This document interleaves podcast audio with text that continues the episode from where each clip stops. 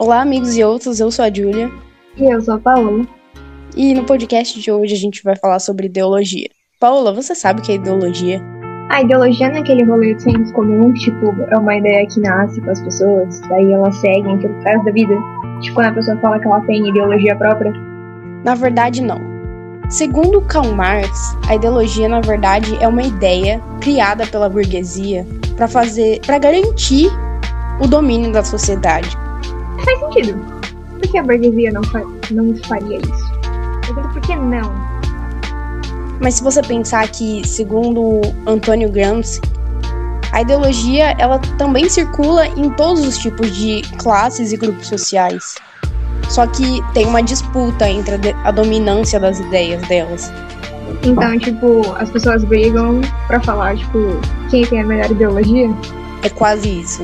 É tipo quando eu falo que capitalismo é muito melhor que comunismo? Pode ser que sim. Daí você discorda comigo? Eu discordo. Por que você discorda? A gente sabe que o capitalismo ele é um sistema que predomina a propriedade privada. Ele busca pelo lucro e pela acumulação de capital. Sim. Mas será que isso é de fato benéfico? Porque apesar de ser considerado só um sistema econômico, o capitalismo ele não é só econômico. Ele também é político, ele é social, ele é cultural e ele tem outros, muitas outras vertentes. É, ele atua quase como uma totalidade no espaço geográfico. Se você pensar que a influência do capitalismo em todos os meios da nossa vida é gigante no nosso gosto musical, no que a gente assiste na televisão, no que a gente quer comprar e no que a gente quer ser nas nossas ideologias de o que é sucesso, será que o capitalismo também é assim tão benéfico? Que a real é que o capitalismo vende ideias, né? Tipo, depois da globalização, tipo, predomina o mundo todo e a gente gosta não vive no capitalismo. Tudo que a gente faz gira em torno do capitalismo. Mas será que a gente pode discordar desse sistema e ainda assim sobreviver nele? Hum, eu acho que a gente. Eu acho que é um sistema que tipo, daria certo, mas a gente pode discordar porque ele, tipo, não acontece de forma igualitária. Ele é, a lógica de produção dele é, tipo, muito desigual. Ele funciona em alguns lugares, tipo, mais desenvolvidos e nos países, tipo, menos desenvolvidos nem tanto. O que acontece é que ele só aumenta a discrepância entre as classes sociais. Até porque o capitalismo, ele sobrevive das desigualdades. Para que o capitalismo exista, precisa existir a mais-valia, que nada mais é do que a diferença entre o quanto você produz e o quanto você ganha. Sim, e pensando em outro tipo de ideologia, a gente também consegue chegar em uma que é de oposição ao capitalismo, que é o comunismo. O comunismo nada mais é do que a negação do conceito da propriedade privada. Por que ter uma propriedade se a gente pode ter bens comuns? Como a gente pode conciliar um, um sistema de governo que seja mais igualitário e ao mesmo tempo não chegue a um extremo de controle totalitário? É uma ótima pergunta, acho que ninguém conseguiu isso até hoje. Uma outra ideologia muito comum em relação à contraposição ao comunismo e ao capitalismo é o anarquismo, que é ainda um sistema utópico. Não, é, não, não seria possível aplicar ele na realidade. Não funciona porque o ser humano ele, ele não consegue viver sem ter alguém para governar ele. Tipo, é realmente é muito utópico você pensar numa sociedade que vive tipo com ausência de Estado. É difícil você pensar em, um, em uma sociedade anarquista, porque a gente precisa do Estado para regulamentar as nossas ações, regulamentar as condições de trabalho, as condições de moradia, as, as questões sociais. Dentre as vertentes do, do capitalismo e, e de ideologias semelhantes, a gente também tem uma crescente muito grande do liberalismo que cresce junto com o anarquismo e o capitalismo. Você sabe o que é o liberalismo? O que é o liberalismo, Júlia? O liberalismo basicamente é uma visão liberal do mundo. É, ela consegue, ela consiste em enxergar todos os seres humanos como dotados de capacidade para o trabalho, intelectuais e todos têm direitos naturais de exercer a sua capacidade. Basicamente, no liberalismo, todo mundo tem que ser livre e o livre mercado tem que ser uma realidade e assim todo mundo vai ser feliz. Tudo isso na teoria. Sim, a gente vive e o Estado não tem direito de interferir na tua vida nem na tua liberdade individual, econômica, cultural, faz o que você quiser. Eu acho interessante. Mas você acha que isso funciona? Eu acho que em outros lugares sim, eu acho que o brasileiro ele não tem maturidade para viver num sistema assim. Ele não tem noção de limites. Até porque eu acho que é difícil a gente pensar em noção de limites quando a gente tem um país tão desigual em questão social, em que os grandes empresários só pensam em lucrar e não pensam no trabalhador, o que é uma realidade muito comum em muitos países. Só que, se você olhar para os países desenvolvidos, eles têm um mínimo de empatia com os trabalhadores. E é por isso que funciona. Sabe por quê? Por quê?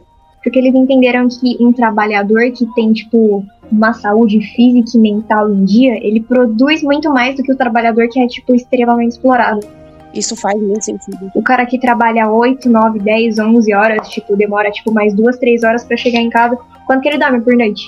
Muito pouco. Muito pouco, quase nada. Daí o cara acorda, tipo, daquele jeito, vai trabalhar de manhã, tipo, madruga pra pegar transporte público, que também não é as maravilhas. Chega no serviço, tipo, mortão. As pessoas não pensam nesse sentido.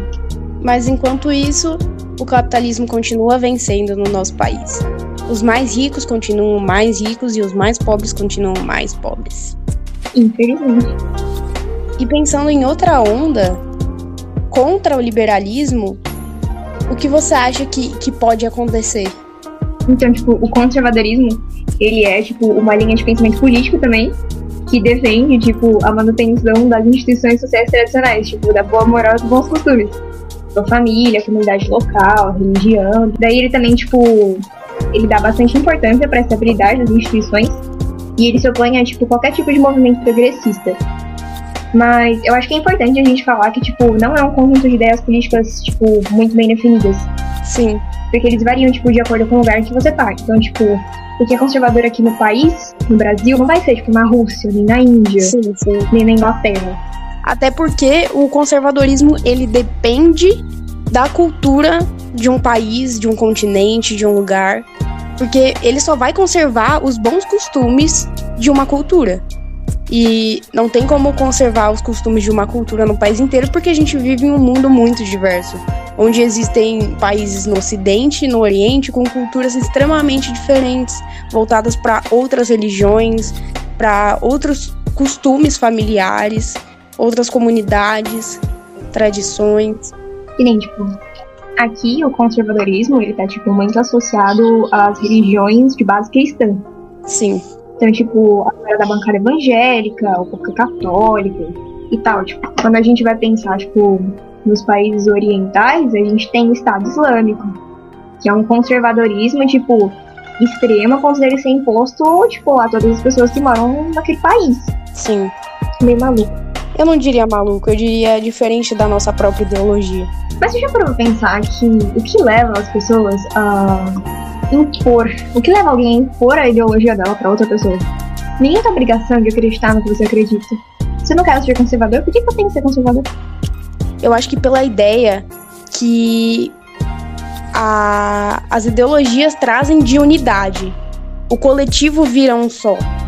Então é como se você entrasse numa seita você tem que fazer parte daquilo e você tem que trazer pessoas para fazerem parte daquilo, porque teoricamente o que você tá pensando é o certo. O que vocês acreditam é o certo. Faz sentido.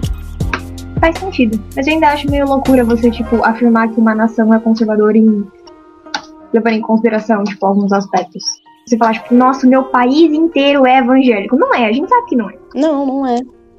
Porque ainda que a ideia da ideologia seja que todos sejam um só em questão de pensamento, ninguém tem controle sobre. Ninguém tem controle total sobre os indivíduos. As pessoas têm a liberdade de escolha, e nessa liberdade de escolha, elas vão tender a ir para um caminho ou outro. Às vezes elas podem seguir no senso comum, ou elas podem ir fora da curva. Faz sentido. Tu já leu 1984? Não, eu tenho muita vontade de ler. Nossa, eu lembrei muito do livro agora. Tipo, ele conta a história. Ele, ele conta a história de um cara que ele vive, tipo, num país que é um estado totalitário, que tem um estado totalitário. E que, tipo, as pessoas são vigiadas a todo momento. e que toda e qualquer pessoa que tipo, vai contra a ideologia do governo, ela some do dia pra noite. Tipo como acontecia na época da ditadura, sabe? Sim. As pessoas tinham aparelhos dentro de casa e o maior medo das pessoas era, tipo, serem contrárias à ideologia do Estado e elas falarem à noite. Porque os caras iam pegar elas, tipo, no pulo do gato e aí iam dar fim nas pessoas. Assustador. É quase uma, uma sociedade utópica que na verdade não tá tão distante assim da nossa realidade, como o exemplo que você citou da ditadura militar. É uma distopia que não tá tão longe. Não tá. É meio assustador quando a gente para pra pensar nisso. É como se você pensar no, no fascismo, que aconteceu mais ou menos na mesma época da, da ditadura militar do Brasil. E. Sim.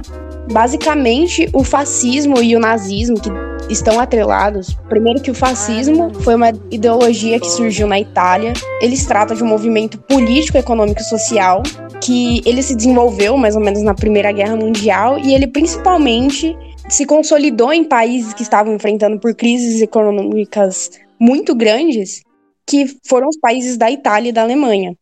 E o que ele tinha como, como, como preceito maior era um sistema de concentração do poder nas mãos de um único líder.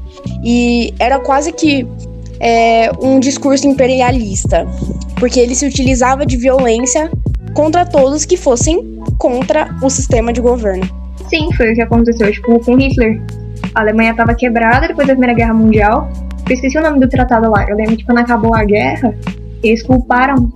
Tratado de Versalhes. Foi de Versalhes, não? Acho que foi que quando acabou a Primeira Guerra Mundial, tipo, param a Alemanha pelo conflito todo. E aí eles tiveram, o país foi, tipo, humilhado, tipo, economicamente, culturalmente e tal. E aí, tipo, todo mundo ficou meio destabilizado com a situação. Daí você pensa, né? O país, tipo, tá numa situação horrível. De repente aparece um, um cara, tipo, que ele se acha, tipo, o Messias. E ele fala, tipo, ó oh, céus, eu vou melhorar a situação no país.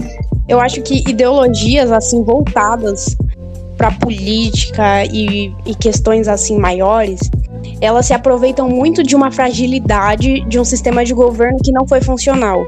É o que aconteceu com a gente. Sim. Entendeu? O Brasil tá a não sei quantos estava, né? A não sei quantos anos sendo governado por um partido só. 12 anos, se não me engano. Um partido de esquerda. 12 ou 13, se não me engano. Um partido de esquerda e aí, tipo, as coisas começam a dar errado, as pessoas falam, não, que não sei o quê, porque a culpa é do partido de esquerda. E daí pede impeachment, acaba o mandato, as pessoas, daí chega um e fala, tipo, não, porque não sei o quê, porque essa é a solução dos problemas de todo mundo. Todo mundo vai lá e faz o quê? Vota nele. Vota, tipo, num maluco que não sabe nem o que ele tá fazendo, que não tem conhecimento nenhum pra ocupar o cargo que ele ocupa, mas porque ele diz ser o Messias, todo mundo foi lá e fez o quê? Não, essa é a solução dos problemas do país. Até porque é assim que se ganha uma eleição, é assim que se ganha movimentos políticos. Você se aproveita de fragilidade de uma população e investe nisso. Investindo nisso, é muito fácil você conseguir chegar no poder. É verdade. É muito pesado quando a gente para pra pensar por esse lado. E infelizmente não vai mudar tão cedo. É pesado pensar que o nosso país é governado por um boçal. É muito pesado. Mas isso não vai mudar tão cedo. Porque a gente não tem uma. A, a gente precisa de uma educação de qualidade para que as pessoas sejam mais conscientes sobre o que está acontecendo no mundo. Se as pessoas tivessem um pouco mais de consciência, talvez elas não tivessem tomado essa decisão de votar na primeira pessoa que se disse salvadora da pátria. Até porque ninguém vai ser salvador da pátria quando a gente tá em um meio de uma crise. Então, tipo, essa é a questão. Mas o problema é, tipo, é aquilo que tu falou. O governo não investe em educação. O governo gosta do eleitor burro. Ele gosta da pessoa manipulável. É mais vantajoso. É mais fácil. É muito mais fácil. A gente não. As pessoas, tipo, a gente não, né? A gente ainda tem, tipo, do alto dos nossos privilégios, a gente pode falar que a gente tem, tipo, acesso a uma educação de qualidade e tal. Mas a gente tem que pensar, tipo, não é a, a realidade da maioria da população. Não é. As pessoas não têm acesso, tipo, ao básico. O básico do básico do básico. As pessoas não têm acesso ao saneamento básico, não têm acesso à moradia. As pessoas não têm acesso. Sim. Sabe, quem dirá ter acesso à educação. Não tem, às vezes não tem acesso à saúde, a gente tem um sistema de governo que está sendo muito ruim, mas a gente pensar que existe um programa que é o Sistema Único de Saúde, o SUS, que ele procura ele procura promover é, saúde para todo mundo, porque essa é a função de um governo. A função de um sistema de governo é de fato garantir os direitos básicos da população, regulamentar isso. E a gente tem um sistema de governo que não investe nem em educação nem em saúde é uma negligência com tudo que a gente construiu durante a nossa história. É uma negligência, tipo, imensa. É obrigação do Estado. É o mínimo. É o mínimo do mínimo do mínimo. Mas será que pensando em questão de ideologia, só existem ideologias ruins? Eu acho que não existem só ideologias ruins. Eu acho que existem ideologias que têm tudo para dar certo, hum. mas as pessoas que são adeptas daquela ideologia, tipo, não fazem dar certo. É tipo aquela história de que Jesus é legal que estraga o fã-clube. É muito isso. Tipo, tá, tá tudo bem a pessoa acreditar no comunismo. Só que ela quer, tipo, um comunismo extremo. Tá tudo bem a pessoa acreditar no capitalismo. Só que ela quer um capitalismo extremo. E são duas ideologias, tipo, extremamente utópicas quando a gente pensa nelas sendo aplicadas, tipo, 100% em sua totalidade. Não é funcional. Não é funcional porque as pessoas vão continuar morrendo pobres. E no capitalismo, no caso. As pessoas vão continuar morrendo e vão continuar sendo pobres e não vão ter acesso ao mínimo, e pessoas vão continuar enriquecendo em cima disso. Enquanto no comunismo as pessoas podem até ter oportunidades parecidas, salários parecidos, só que não vão ter a liberdade que o capitalismo proporciona. proporciona mas elas não vão, mas elas não vão ter a liberdade que o capitalismo proporciona. Então, discutir a questão de ideologia de um sistema de governo é, um, é extremamente delicado, porque a gente precisa conciliar os direitos de todos, os direitos ao básico de todo, mas ainda assim garantir a liberdade. Falando parece tão fácil, né? As pessoas elas, elas fazem parecer tão difícil a gente juntar tipo, os pontos positivos de ideologias diferentes para fazer um sistema de governo que seja funcional? Pensar em, em outra ideologia que contribuiria para um sistema de governo mais justo é pensar na ideologia de gênero. Sim! Se você pensa que. Nossa, eu fui, eu fui pesquisar, tipo, sobre ideologia de gênero, eu não sabia de, tipo, de onde tinha saído, tipo, o conceito. É, tipo, ideologia de gênero em si, tipo, é um termo preconceituoso. Se você falar que é ideologia, você já tá, tipo, colocando como algo ruim. Mas, tipo, eu não sabia que, tipo, o movimento feminista ele tinha tido um papel, tipo, tão importante nesse conceito. Foi, tipo, no século XX, quando as pessoas começaram a discutir, tipo, o papel da mulher com a questão do feminismo e tal. E as pessoas começaram a discutir, tipo, o que é ser homem e o que é ser mulher. Até que alguém, tipo, sensacional chegou no conceito de que as coisas, tipo, não estão vinculadas ao sexo biológico. Mas é uma questão de, tipo, papéis culturais. Tipo, em outras culturas, os homens fazem o que as mulheres, tipo, são criadas para fazer. Tipo, o Brasil em séculos passados, não só o Brasil, tipo, mas outros países, a mulher era criada para lavar, passar e cozinhar. Você vê, tipo, a sua avó, a sua bisavó. Sim, a gente é criado com uma. A gente é criado com um pensamento de que o homem é superior e que ele deve exigir funções que as mulheres não podem. Só que você não leva em consideração as questões é, biológicas, fisiológicas, de como a pessoa é para si e para o mundo. A gente só vê o cultural. O cultural é basicamente a gente cresce em um país que é constitucional na questão do machismo. Existem coisas que homens podem fazer e mulheres não. Até porque quem sofre com sexismo, machismo, misoginia não é só as mulheres, são os homens também. Quando você pensa que homens não podem chorar, não podem ser sensíveis porque eles têm que ser homens. O que é extremamente errado. E o que pesa pra, tipo, ambos os lados. Acho que cabe sim uma desconstrução desses padrões. A gente tem que quebrar essas ideologias de que o homem nasceu para ser forte e a mulher nasceu para ser frágil.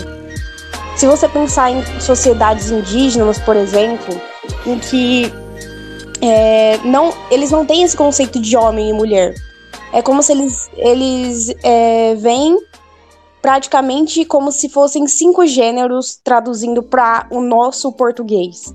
São pessoas que tendem a fazer tarefas mais pesadas, pessoas que tendem a fazer tarefas pesadas, porém nem tanto. Uma pessoa que seja quase neutra, pessoas que são mais frágeis, mais sensíveis para algumas coisas e pessoas que estão nesse extremo.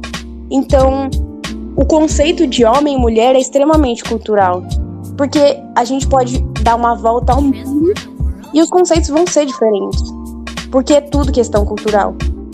Eu fico pensando quando foi que esses conceitos eles se perderam, tipo, na nossa sociedade. E aí eu, que eu acho que entra a cultura. A gente é apegado a conceitos tão pequenos porque a gente aprendeu a ser assim. Não foi. Ninguém ensinou a gente a ser diferente. Não tinha como a gente ser de outro jeito. Porque a gente só sabe ser assim.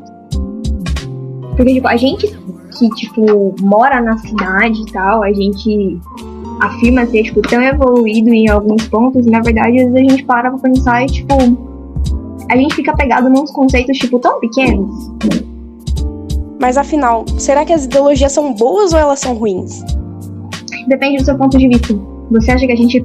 A gente depende de uma ideologia para viver? Você precisa viver acreditando em alguma coisa? Ou você, ou você simplesmente pode, tipo, viver a sua vida fazendo o que você quer fazer hoje? Você virar e falar, tipo, hoje eu quero ser fã da boa moral, dos bons costumes, e eu quero. E amanhã eu vir e falar, tipo, não, achei meio besteira, não tô afim. Acho que não, não, não eu acho que a gente precisa de uma ideologia para a gente se identificar. Porque quando a gente se trata de sociedade, todo mundo quer se entender e quer se encaixar em algum lugar. A gente tem essa necessidade de estar. Acho que o sentimento de solidão talvez pode ser muito grande. O sentimento que cresce dentro de si de estar só. É tão ruim assim quando a gente não entra, tipo, numa caixinha, porque, tipo, a gente passa a vida procurando uma caixinha pra gente entrar. Tipo, olha só, em qual caixinha eu me encaixo melhor? É tão ruim assim a gente ser uma das pessoas que, tipo, não entra em uma caixinha, mas estar só é algo ruim? Culturalmente, sim. E quando a gente vai pensar de indivíduo para indivíduo? A gente talvez não consiga ter essa consciência do individual porque a gente só aprendeu a ser um todo. Tá, a gente só aprendeu a ser um todo, mas você já parou para pensar que em muitas das situações que a gente vive, a gente pensa, tipo, só na gente. Agora você me pegou. Você vai pensar no que é melhor para você. E se pra você é o melhor pra ficar sozinho? Não é? É tipo quando você pensa assim, ó. O que você quer fazer na faculdade? Em dúvida? Jornalismo, design, cinema. Vamos supor que você queira fazer jornalismo. Você tá, você tá pensando, tipo, no que você quer fazer, certo? Certo. Você tá pensando em você. Em mim? Em você. Mas você podia escolher a sua profissão baseada na preferência do seu pai e da sua mãe. Ou você podia escolher a sua profissão baseado no seu salário. Tipo, tá, eu quero ser médico porque ser médico ganha bem. É o que eu quero fazer? Tipo, não. Mas ganha bem. Você tá pensando, tipo, no que o dinheiro vai te proporcionar depois. Mas será que eu seria feliz assim? Será? Mas aí são outros 500. A gente tá falando de pensamento individual, pensamento coletivo. Que nem, tipo, por mim, eu, Paola, eu faria música na faculdade. E por que você não faz? Porque com música eu não vou conseguir pagar as minhas contas, entendeu? Então, tipo, ah, eu quero ter filhos, tá? Que tipo de vida eu vou dar para os meus filhos? Deixa de ser pensamento individual, passa a ser pensamento coletivo. Faz sentido. Faz todo sentido. Quando você para pra pensar nisso, sua cabeça faz um boom. Então, qual é o sentido da vida? A vida não tem sentido. A gente só tá aqui, tipo. Brincadeira. Brincadeira, isso daí é episódio para o próximo podcast. Conclusão. Conclusão, a gente só tá aqui, tipo, dando altas voltas no mundo. Até o dia que a gente não vai mais dar umas voltinhas. E quando a gente estiver dando as nossas voltinhas, a gente precisa acreditar em alguma coisa pra ser feliz. Então a ideologia é um caminho pra gente se encontrar, ou pelo menos se identificar e para você se sentir contemplado, talvez?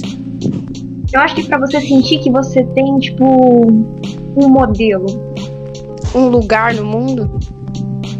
Um lugar no mundo, tipo, eu pertenço a uma caixinha. E a gente tem a ideia de que a gente só vai ser feliz se a gente pertencer a alguma coisa, a algo ou alguém. Na verdade, eu acho que a gente tem. E eu acho que isso é um problema. A gente depende muito do, do coletivo, das caixinhas e das, e das ideias. A gente quer ser singular ao mesmo tempo que a gente quer ser coletivo. Tipo, eu quero ser autêntico, mas eu quero que as pessoas me aceitem. Eu quero ser autêntico, mas não o suficiente para as pessoas me acharem snob e não gostarem de mim. Sim, eu quero ser autêntico, mas não ao ponto de ser estranho. Conclusão? Nenhuma. Acho que não chegar a uma conclusão também é uma conclusão, porque é subjetivo tudo que a gente falou. Você vai ter a sua visão de mundo e a sua visão do que é ideologia a partir das suas vivências. A partir do cenário que você tá, tipo, analisando a situação. A partir de onde você veio, de onde você fala. Sim. Onde eu tô, o que eu tô fazendo, o que eu quero fazer, aonde eu tô inserida. As vivências das pessoas são diferentes. E não dá pra gente colocar todo mundo numa caixinha, embora a gente queira. A gente até tenta e falha miseravelmente. Porque viver não é fácil assim. A gente não tem uma fórmula matemática para resolver esses problemas. A gente só sabe que a gente é o que é e não tem conclusão, e tá tudo bem. E tá tudo bem. Mas será que tá tudo bem mesmo? Esse é um questionamento pro próximo episódio de Olá, Alô, amigos e outros.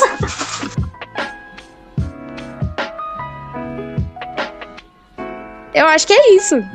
É isso. Acho que a gente fica por aqui, amigos e outros. A gente fica por aqui. Se você gostou do nosso podcast, passe mais trabalhos como esse, Salomão.